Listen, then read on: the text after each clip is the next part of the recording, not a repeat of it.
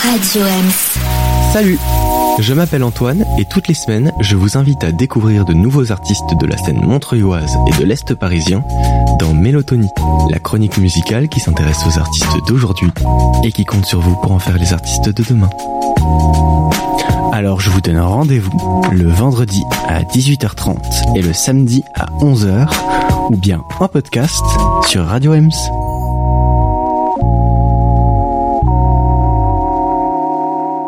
Nous retrouvons aujourd'hui Nilo Griffin que nous avions vu euh, dans le dernier épisode. Bon, rebonjour Nilo. Rebonjour. Nilo, tu es là donc euh, pour nous parler de ton album qui s'appelle Sad Boy Hour qui est sorti l'année dernière et aujourd'hui tu as décidé de nous parler d'un morceau en particulier qui s'appelle Overfilling. Ouais, j'ai mis un moment à choisir celui-là, puis je me suis rappelé que c'est le morceau qui m'a donné envie de faire cette EP.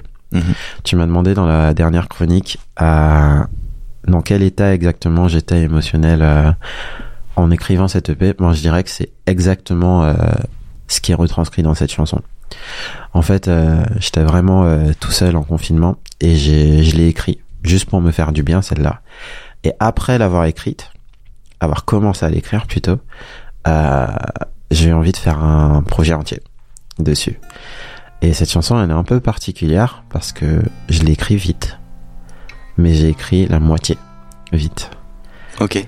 Et euh, donc j'ai écrit la première moitié au tout début et j'ai écrit la le deuxième couplet à la fin, à la fin de tout le P, de tout le processus. Ok, donc c'est vraiment la chanson qui encadre le P quoi. C'est ça. Parce que au début, euh, la chanson commence sur un sur un côté un petit peu euh, contemplatif et, euh, et très émotionnel, ce qui était le but, mais je savais pas où l'emmener parce que je savais pas exactement euh, de quoi ça parlait. Mhm. Et euh, rapidement après, je me suis lassé parce que ça m'avait fait du bien. Et euh, dans les jours qui suivent, j'ai écrit, je crois, tout le P. En tout cas, une grosse partie. J'ai dû écrire quatre des chansons dans la semaine qui a suivi. Elle t'a donné l'impulsion pour... C'est ça. Elle m'a donné l'impulsion et après, euh, c'était juste fun. J'avais vraiment que ça à faire par jour. Donc j'écrivais, j'écrivais. Et rapidement, j'ai eu un, j'ai eu un projet en fait. En tout cas, j'ai eu un projet à- en guitare voix. Il restait à le produire. Et c'est la chanson qui m'a pris le plus de temps à produire. Parce que je savais pas exactement ça allait être quoi le refrain. Euh, J'aimais bien la partie que j'avais trouvée, mais je trouvais qu'elle elle l'emmenait quelque part. Mais je savais pas trop quoi faire euh, comme résolution. Mhm. Et puis j'ai eu l'idée et l'envie de faire quelque chose un peu euh, inspiré par le DM euh, avec une espèce de drop. Sauf que je savais pas du tout faire ça. Euh, donc j'ai tenté. J'ai tenté euh, plein de versions. J'ai appelé des potes à moi qui faisaient ça. Je leur ai posé plein de questions sur comment faire des drops, comment faire les choses que j'aimais bien. Ils m'ont donné des, des pistes, mais en fait, tu peux pas vraiment expliquer à quelqu'un comment faire un drop pour sa chanson, tu vois. Ouais. Du coup, j'ai mis un petit peu de temps et au final, j'ai trouvé un espèce de compromis qui est un peu euh, mon premier essai à intégrer de l'EDM dans ma musique. Et suite à ça, j'ai écrit le deuxième couplet euh, qui m'a pris plusieurs jours à écrire celui-là. Parce que, en fait, le deuxième couplet, pour moi, il a toujours un peu euh, permis de fermer l'idée de la chanson. Ça veut dire, le premier couplet amène le, contexte, pour moi, amène l'idée. Le refrain consolide de quoi tu parles, euh, quelle est l'émotion principale ou quel est le sujet principal. Et le deuxième couplet est un peu plus libre, mais permet souvent de cristalliser euh, l'idée de la chanson. Ok. Et cristalliser jusqu'où elle va et ou alors de donner une ouverture. Et euh, du coup, je l'avais commencé dans une énergie un peu, je dirais pas triste, mais un peu euh, sad boy hour, comme on en parlait dans la première chronique. Sauf que c'était pas vraiment ce que je ressentais euh, en soi avec du recul. Et euh, j'avais plus envie de la, de la terminer, donc de d'écrire le deuxième couplet du coup, euh, vers quelque chose tourné vers le futur, qui était là où mes pensées étaient à ce moment-là, tu vois, sur euh, où est-ce que je veux aller et en vrai pourquoi est-ce que je me prends la tête et que je me mets dans ces dans ces états-là? Quelle est le quelle est la direction que je veux prendre et ouais le deuxième couplet euh, j'ai pris beaucoup de pauses et du coup à, l'époque j'habitais à Montmartre dans une petite chambre et euh, il y avait personne Il y avait mais personne euh, parce que c'était le confinement. Euh, et en plus c'était le premier. Du coup tout le monde respectait pas mal.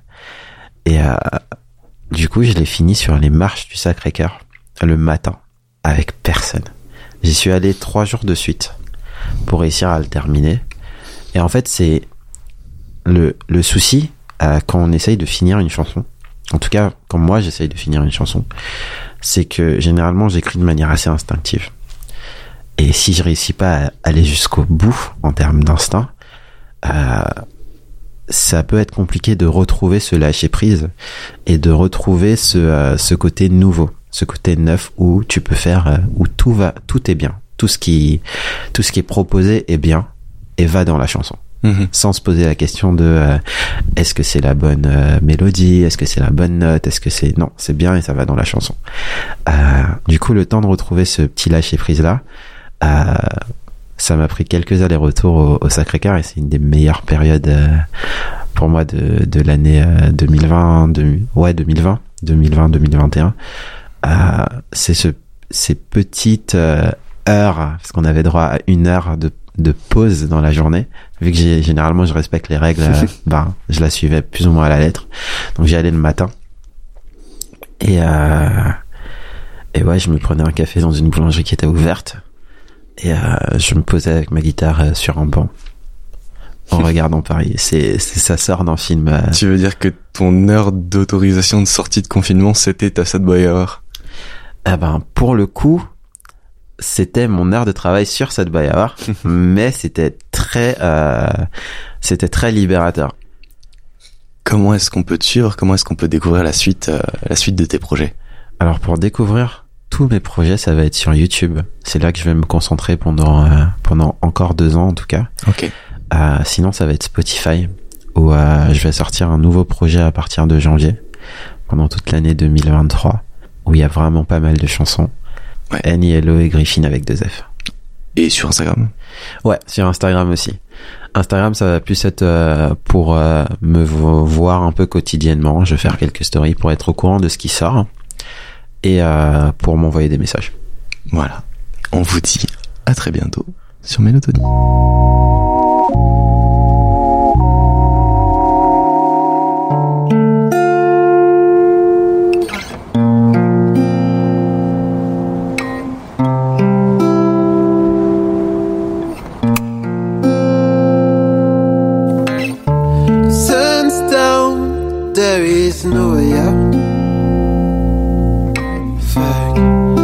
Gotta sit with myself.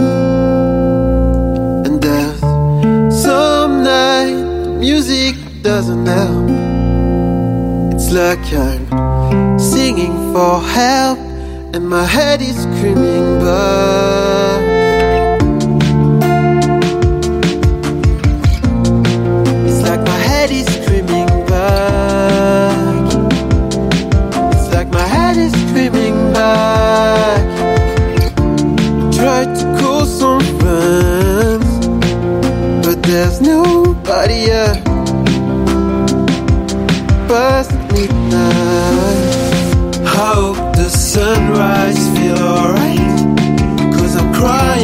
Second floor.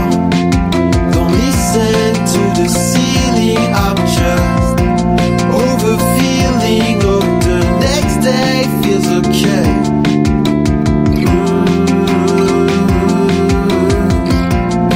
Mm. The next day feels okay.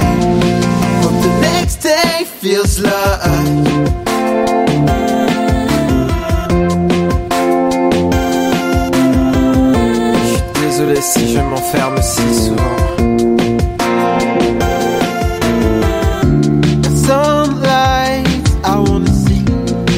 Journey, I'm not ready to quit, so I'd rather be awake in the morning.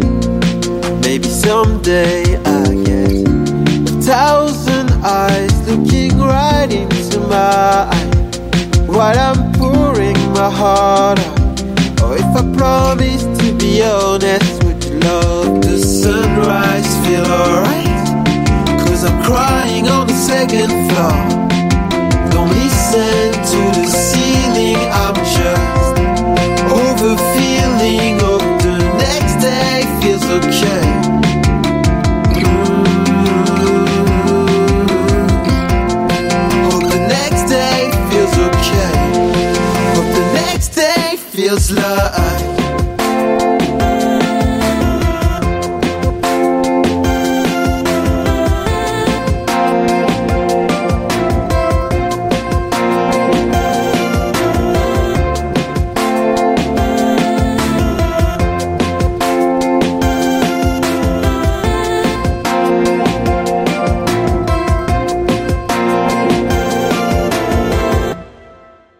C'était Overfeeling de Nilo Griffin.